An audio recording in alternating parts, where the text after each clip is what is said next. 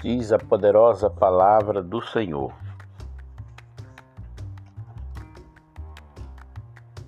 A glória de Deus é encobrir o negócio, mas a glória dos reis é investigar tudo. Muitas verdades já foram descobertas, mas ainda há muito por descobrir sobre o poder de Deus e de toda a sua graça.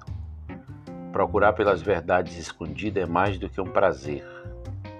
É uma obrigação de todo cristão interpretar a palavra de Deus e o passo essencial para encontrar os grandes tesouros deixados pelo Pai.